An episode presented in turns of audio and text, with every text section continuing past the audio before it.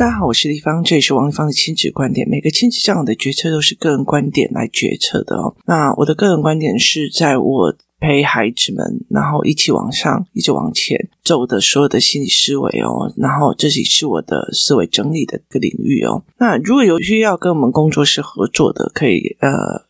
把他私讯跟我们联系，或加入王立芳的亲子观点赖社群，跟许多收听的朋友一起收听哦。那我们今天来谈一个比较有趣的一个话题哦，应该不能说有趣啊哦。工作室里面呃语言班来了一个小孩哦，那后来其实呃老师们就在跟我讨论，美玲老师们他们在跟我讨论哦。那这个孩子其实你不管问他什么，他都会讲不知道；你问他什么都会讲不知道，不知道。不知道哦，那所以其实对老师来讲，其实是蛮困扰的哦。那后来其实他有在讲说，诶，有很多的妈妈都会有这样的疑问。那所以其实呃，我就用 Podcast 来稍微讲一下哦。很多的时候，我们在去讲孩子的一个行为的时候，然后必须去思考他养成这个行为的可能性哦。那我这边是在讲可能性，有很有可能是呃。其实父母在问他问题的时候，或答案的时候，其实他没有所谓的挣扎权。挣扎权的意思就是说，呃，我讲的话，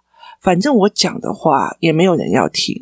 然后，因为爸爸妈妈就是，那你如果这样子就不要了，好，那接下来他所有辩解或说的话就是没有了。所以，其实他也很清楚一件事情，不管我有没有讲，好，爸爸妈妈都会觉得算了，那就不要了。好，所以他没有所谓的挣扎权，他也没有所谓的争取权，他没有这个空间。那算了，我不知道，我不知道要干嘛。好，那另外一个东西是在于是说，呃，语言的结构的不好。语言结构不好是我不知道怎么讲，所以我就跟他讲说，所谓的不知道，其实我后来跟呃老师们在谈说，如果你们所谓的不知道，那小孩一直讲不知道不知道不知道，好，那你就要去思维，甚至你去直接去问他，请问一下，你的不知道是你不知道我们要的是什么，你该回答什么，还是你不知道该怎么说？好，还是你不知道怎么说才会达到呃你要的？好，也就是所谓的利益最大化，在这个三个里面的概念其实是完全不一样的哦。我不知道大人要的是什么，反正我要的，我讲了也没有用啊。好，所以其实你问我干嘛？你只是在表现你所谓的呃，我有问小孩意见。所以其实，在很多的概念里面，你可以去思维说，哎，去观察他跟父母之间的相处，就是有很多的父母，他很喜欢去问小孩的意见。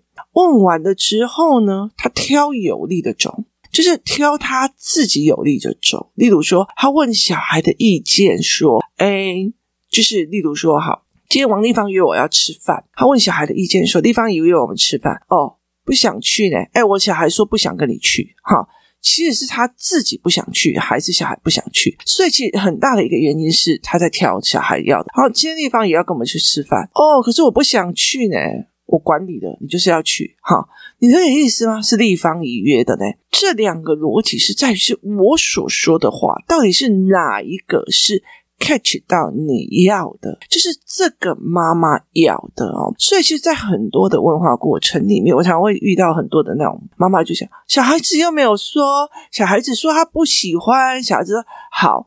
重点在于是小孩不喜欢是刚刚好你要的吗？所以有很多的时候，我会常常遇到一些大人，他会用小孩说的话来当拒绝，或者是推诿，或者是一些事情的借口。例如说，可是小孩就不想说，对，他不想说这件事情要不要处理？好，就是他连跟你想说都不想说了，那这件事情要不要处理？好。当然是要处理呀，所以你不能跟我讲说，我去问他了，小孩不想说这件事情，只要小孩不想，你就可以不要动。这不是嘛？所以其实还是父母用小孩不想说的这件事情当借口。所以其实呃，这件事情小孩不想跟你说，你又把他觉得说哦，那个小孩不想去，你把小孩的呃拒绝当借口，或把小孩的问题当借口的时候，这个小孩就会合理化自己的问题。所以是很大的一个，例如说小孩不想写作业，那你就去跟老师讲。可是我们家小孩就不想写啊，他就很痛苦啊，他就会哀嚎啊。好。这就是你合理化孩子的理由。那很大的原因就是摩地老师你来讲，哈，其实我不想做，拿小孩当借口，再把这件事情抛给老师做，这个逻辑是这个样子。可是对孩子来讲，他等于是我只要说我不知道，你就要帮我做决定，好，反正我做说我要做哪个决定，你也是不一样嘛。例如这样子，了解吗？就是。我做的，妈妈，我想要去呃买冰淇淋，不行。你想吃什么？冰淇淋不行，我要问你正餐呢。好，是类似这样子的概念哦。所以其实，例如说，我今天问他正餐要吃什么，他跟我讲冰淇淋，我就问他说，冰淇淋是正餐还是副餐？呃，妈妈现在问的是正餐，那你可以跟我讲一个正餐的选项吗？而不是直接跟他讲说不可能，不要，不愿意哦。所以在这整个思维里面，其实你要把自己的思维拉得非常清楚，而不是用感觉来。妈妈，我可以买这个，不可以。妈妈，我可以弄那个，不可以。好，你要用你的思维模式去做这个节点。所以，其实，在很多的模式里面，你就要告诉孩子，我的思维模式是什么。那孩子才不会觉得，反正我讲了你就不要，反正我讲了你就也不要。好。这样子的概念会认为妈妈为反对而反对，爸爸为反对而反对。那是爸爸妈妈会觉得，你每次都讲那奇怪的意见，你每次都讲做不到的意见，然后现在向我儿子说：“妈妈，我们现在可以去高雄吗？为什么？”啊，所以。他们的不能说，他们的逻辑是完全不一样。例如说，呃，前几天哦，前几天我们家在看一个什么山顶国小运动会。山顶国小运动会，它每年都会出不一样的运动会的影片，然后每一支都非常非常的有趣哦。然后他已经用了两年还是几年了吧，就很有趣这样子。然后就会讲运动有益身心，请来山顶国小体育运动会。好，他就会用这样子的方式哦。然后呃，我记得。没有错，今年山顶国小的是十二月三号还是几号？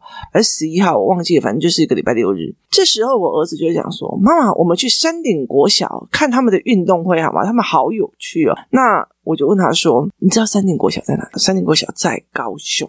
哦，所以很大的一个原因是他没有办法是说。”我今天想说我要去山顶国小参加运动会，我马上就去了。对孩子来讲，我闭上眼睛睡着起来就到了某个地点，他们没有距离，所以其实我必须要拉距离感给他，然后再去跟他讲说这样子的距离跟这样子的时间点，其实我们没有办法过去哦。所以其实，在很多的过程是我提议的我要去山顶国小，我妈否定我的；我提议的我是否定我的，所以干脆你不要问我，我不知道，你了解意思吗？好，第二个不知道的原则原理，有可能是在他的答案里面有正确跟非正确的标准。我不知道我是不是讲对了，所以我会觉得很害怕。在工作室里面，语言课时所有的课里面，大部分的孩子都会卡死在这一点哦。我不知道我讲的这个东西会不会是对的，我不要知道我今天在讲这件事情，你是不是说我脑神经衰弱？例如说，有些孩子会看到，呃。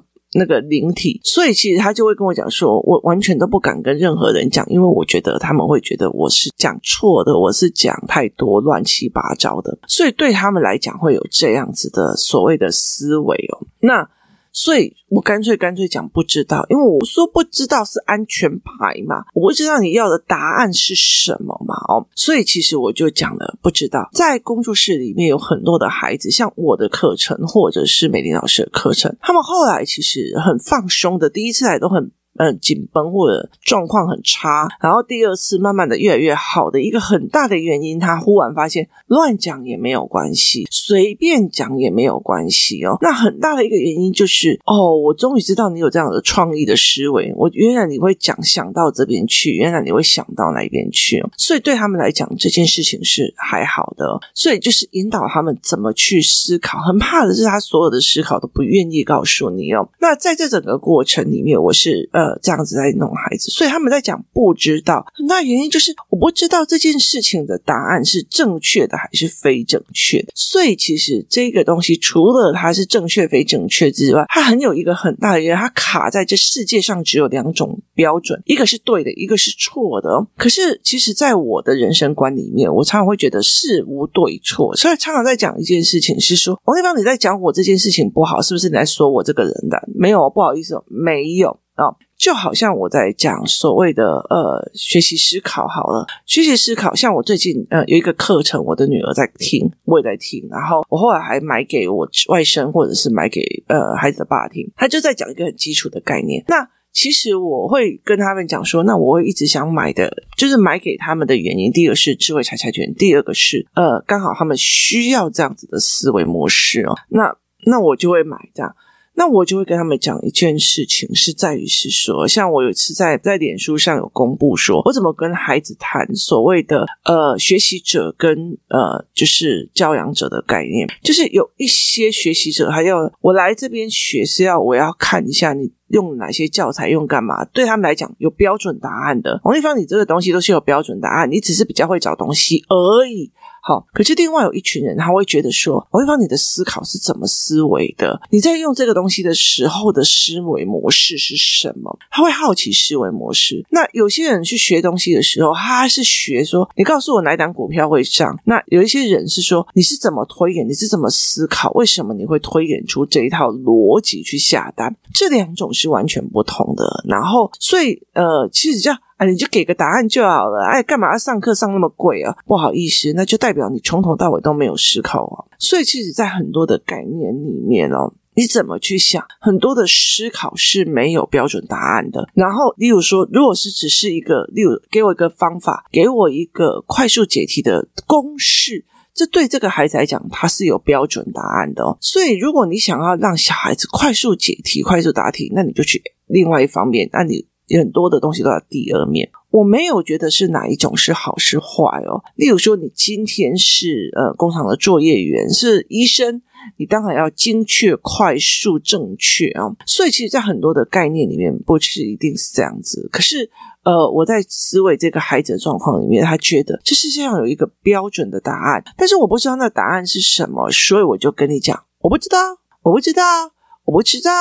然后他真的不知道，有想学吗？所以其实他在讲不知道的时候，是没有一个大人在讲。那不知道我们就学到知道，可没有做这件事情哦。所以呃，不知道我们就学到知道，直到你知道为止，就是养成一个习惯。你不知道我们就学到知道，你不会我们就学到会，你不懂我们就学到懂。这个概念其实是没有给的。所以当他说不知道的时候，他就是把。所谓的决定权给别人呢？我记得呃，有一次有一个所谓的呃，就是教案哦，教案的一个状况就是哦，每次都说随便，我不知道，所以就在于是这一句话的，就是把决定权给别人。所以很多的概念就是，例如说我这个小孩常常讲说随便，我不知道，我随便，好，我通通常常我就会跟他讲说哦，好，那呃，我决定。所以很多的时候，在这面前这些小孩的状况的时候，他常常在讲这种状况的时候，我就会决定是说，例如说我带他去吃饭，那他不喜欢吃咖喱，我就点咖喱；他不喜欢吃什么，我就点什么。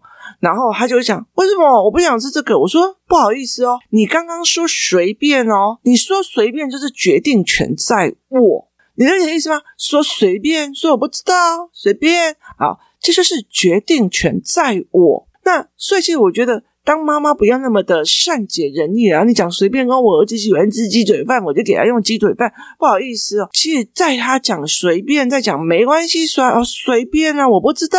好，那个东西叫做你把你的决定权给别人了。所以，如果我是一个妈妈，我知道这一件事情的时候，我就会让他知道。你把决定权给别人，是下场是这个样子哦，就是你必须忍受别人帮你下决定之后的所有的一切哦。我不知道，随便你叫我叫哪个男人就叫哪个男人，那你就是随便给他一个男人哦。他的概念就是这个样子哦。当你自己没有养成思维习惯，然后去做选择的时候，或者是练习选择的时候，你所有的随便就会被别人操控哦。可是，其实我觉得在很多的概念里面，是很多的妈妈就直接帮孩子下决定了。你现在就是要写这个作业，你现在就是要写这个东西，接着就要写这个东西，就让孩子完全没有。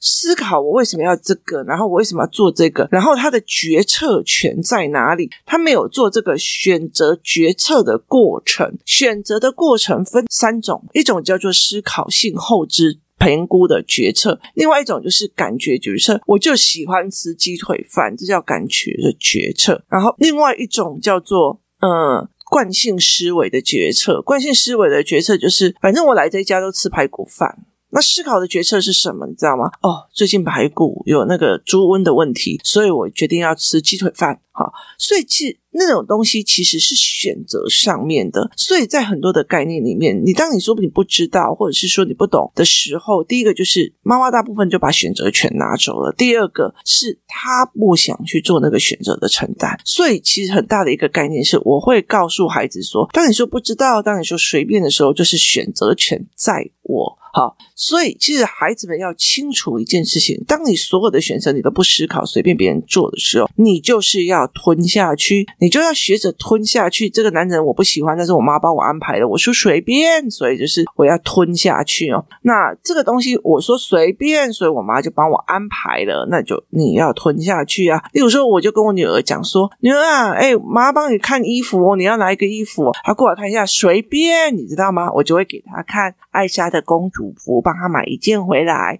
跟她讲穿出去，因为你说随便。好，这样子的思维是这样子的，所以在很多的概念里面，你的说不知道，说我随便啊，这个叫做决策权给别人了。那很大的一个部分是。他原本就没有决策权。第二个是事情必有对错，因为我不想去面对我不懂、我不会、我不讲的状况里面，所以反正我就说我不知道，我至少比较好。那第三种，也就是最重要的一个种，就是在于是说我不知道怎么说，就是我不知道答案，跟我不知道答案要的是什么。接下来就是我不知道怎么说，那。很多想不知道，那你就听了。其实很大一个部分是，当老师问了这个问题的时候，孩子根本就不知道该怎么陈述跟怎么说，所以他只好说我不知道。所以我常常会在讲说我不会。好，那我就问他说，你是不会 A 还是不会 B 还是不会 C？好，例如说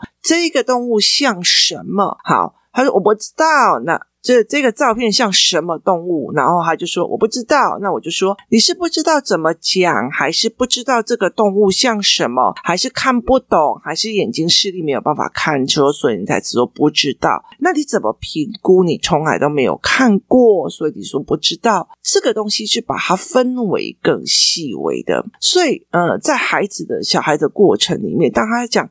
你不知道，我们就停了。其实是一件很可惜的，因为他会一直一直用这样子的模式下去哦。他会一直用这样子的模式说：只要我说不知道，那我就不需要去做决策跟选择；只要我说不知道，我就不需要去描述清楚我为什么不知道；只要我说不知道，别人就应该把答案拿来教我了。这三样东西都对大这个孩子的呃发展跟成就，并不是一件好的一件事情哦，就是当我只要说不知道，家里就帮我做好了；家里要说不会，家里就帮我做好了。这件事情是其实在很多的男人身上都是一样的，你知道吗？我其实我从小到大，我一直到了很后面，我觉得我觉得我才可以理解说，有时候婚姻哦，其实是呃必然性的失败。我妈妈常常会很多事情说，我都不晓呀，我都不应呀，我都不应，我都不晓，我都唔知呀。好。他这句话的原因是在于是他是真的不知道吗？他或许是真的不知道。他这句话的背后原因是我不想学，你帮我做。他这句话的意思就是你帮我做，你帮我做，我不知道。好，所以其实，在孩子在讲我不知道的决定之后，当他讲不知道。他就在等着你把答案给他，他就在等着你把思维给他，他就在等着你给他所有的东西。那其实跟他长大以后，他只要讲哦，唔知呀，啊，你就要完全同理他，因为伊唔知，他就算做了什么错事，你也要原谅他。我都未晓的呀，所以你就要帮他做。我都唔捌啦，所以你就要帮他弄。好，所以很大的一个原因是在于是，当这一个人变成这个样子，职场上会喜欢吗？哦，我就不知道，就不会啊，然后就。在职场上哭了，所以在这整个概念里面，其实。对职场来讲是很困扰的。你不知道，你就会常常在讲说：“哎，这个我不会，可以教我吗？”我常常也有很多东西都不会，我不知道。我会问小孩说：“这个我不会，你可以教我吗？”我曾经会跟我的呃助理讲说：“哎，这个我不会，你可以教我吗？”我是跟会计讲说：“这个我不懂，你可以教我吗？”在很多的概念里面，我们是用这样子的思维在做事的。这个我不会，你可以教我吗？这个我不懂，你可以教我吗？所以其实很多的概念是不会不会去弄到会哦。所以其实对我来讲，因为我家我是长女，然后常常爸爸妈妈又常常不在，所以我不会一定要去弄到会，我不懂一定要去搞到懂，要不然我会付出非常大的代价。例如我说，好像我的呃爸爸妈妈在吵架的时候，我小学二年级，我就必须要学着去煮面哦。我常常跟我的女儿在讲说，你看这煮面的技巧，其实是我小时候去学到的。那我就必须要去学煮面。那为什么要去学煮面呢？很大的一个原因是什么？很大的一个原因是在于是我必须要这样做，我不会，我也要去学到会。为什么？因为他们两个如果在吵架或者在冷战或干嘛的时候，只有我当大姐的可以去煮面给他们吃啊，要不然我们三个在那边饿死哦。能懂意思吗？就是你必须要去做解决，所以你必须要去弄到懂，你弄到会，弄到对。所以那时候很小的时候就呃。就是去住校，所以很多的事情我就是必须要自己做会，自己做懂，自己做弄。所以当别人跟我讲，我就不会啊，我不知道，就是不会学啊。你能理解吗？当我可以理解这一句话变成了那种推卸责任，当我知道他们变成了一个推卸责任的一个逻辑，我讲我不会啊，我不行啊，那那小孩就要丢给你去处理的时候，我就觉得。不会不会学吗？了解意思吗？你不是想要教小孩这一件事情吗？所以啊，现在小孩就不会啊，不会不会教吗？啊，小孩小时候就会这样子乱搞的啊。对，小孩小时候就会乱搞，他是乱搞提醒你要教啊。所以其实在这整个概念里面，很大的一个原因是在于是，当他说不知道的时候，父母是怎么处理的，而我们又怎么去引导他出来啊？那很有趣的一件事情是，这个孩子在这一次我在陪他们在看他们上课的时候，我就发现了这个小孩就越来越愿意讲了，越来越愿意讲。为什么？因为整个环境提供他可以表达他自己的意见跟思维的状况，还有提供他去。练习意思就是说，你讲对讲错我没有关系，就是在美玲老师的课或在我的课，在我的教室里面，你讲对讲错没有关系。第二件事情怎么讲，我们也教你了，教你认为就是语言课一定是教你怎么讲，怎么练成语感，怎么练成文本。好，这是怎么讲跟怎么看，还有怎么说，这些全都在教了，还有。你说错了也没有对错，这三个一起拉起来，所以后来他们就在讲说，诶，这一次看到这个小孩在讲的时候，他就非常愿意表达，然后越非常愿意去做出来很多的呃图形啊，然后跟大家互动啊，跟大家聊天啊，他就不会再变成一个不知道王子、不知道公主哦。所以很大的一个东西就是在于是，当孩子说有预见，我不知道啊，那就马上不知道，我们就把它弄到知道；不懂，我们就把它弄到懂。不会，我们就把它学到会。我教你，我陪你，我陪你熬哦，这才是一个非常重要的一个思维哦。所以后来，其实，在慢慢的整个过程，在看这件事情的时候，我常常会觉得说，有时候我们无意当中，在所谓的体谅里面，或在所谓的心思细腻里面，所谓的慈母出败儿的原因，就是在啊，不知道啊，对啊，我们都唔知呀，哦，阿姨都没要，这个该倒走起来哦。这慈母作败儿，其实，在从这个角度来看。的话，其实一模一样的，嗯。太慈母的，太同理了，所以他只要说不知道，你就去帮他做。哦，不会，你就帮他做。这是一个非常有趣的一个思维哦。怎么去看这件思维的状况？孩子会说不知道，很大原因，他三个，我们再复习一下，就是第一个，我不知道答案是什么，哪一个是正确？他卡在一个正确跟错误的思维里面，角度走不出来。他不知道很多事情是没有对错的，他不知道大人要的是什么。反正呢，反正我讲的你。也不会听，还是随便你。我说不知道，你就可以决定了。你不用问我，因为反正我讲了，你也不会听。还是我不知道该怎么说这件事情我，我知道答案是什么，可是我不知道该怎么完整叙述这样子的说尾。有时候在想很多的事情的时候，你的表达要精确。例如，呃。我们家嘉宾的啊妈妈很会煮饭，然后呢，他就跟我讲说，我妈煮了一锅鸡汤要给你喝，然后我们就去带回来，哇，真的超好喝的，你知道？然后呢，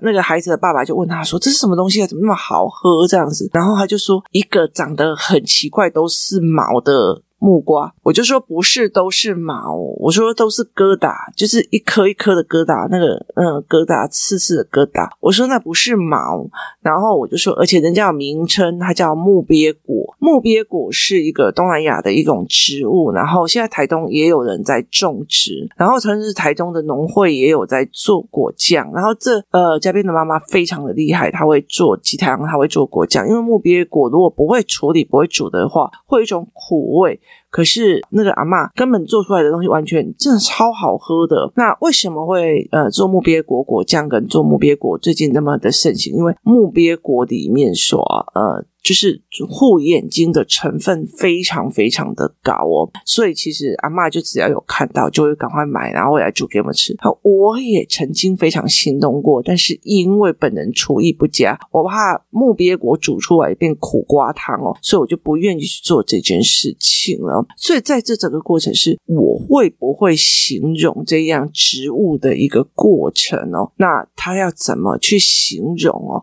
所以孩子的爸爸就说。就长了毛的那个木瓜，它事实上不是哦，它是一个像像那种什么呃，就是像那个榴莲这样一个疙瘩一个疙瘩，然后它是一个像真的很像木瓜，但是它是硬皮的。用这样的逻辑去看哦，那你们可以再去呃网络上搜寻一下木鳖果长得怎么样。很多的时候是说不出来哦。有时候我会别人问我说那个东西是怎样，我就说我也不知道怎么形容诶。那这句话总比我不知道好。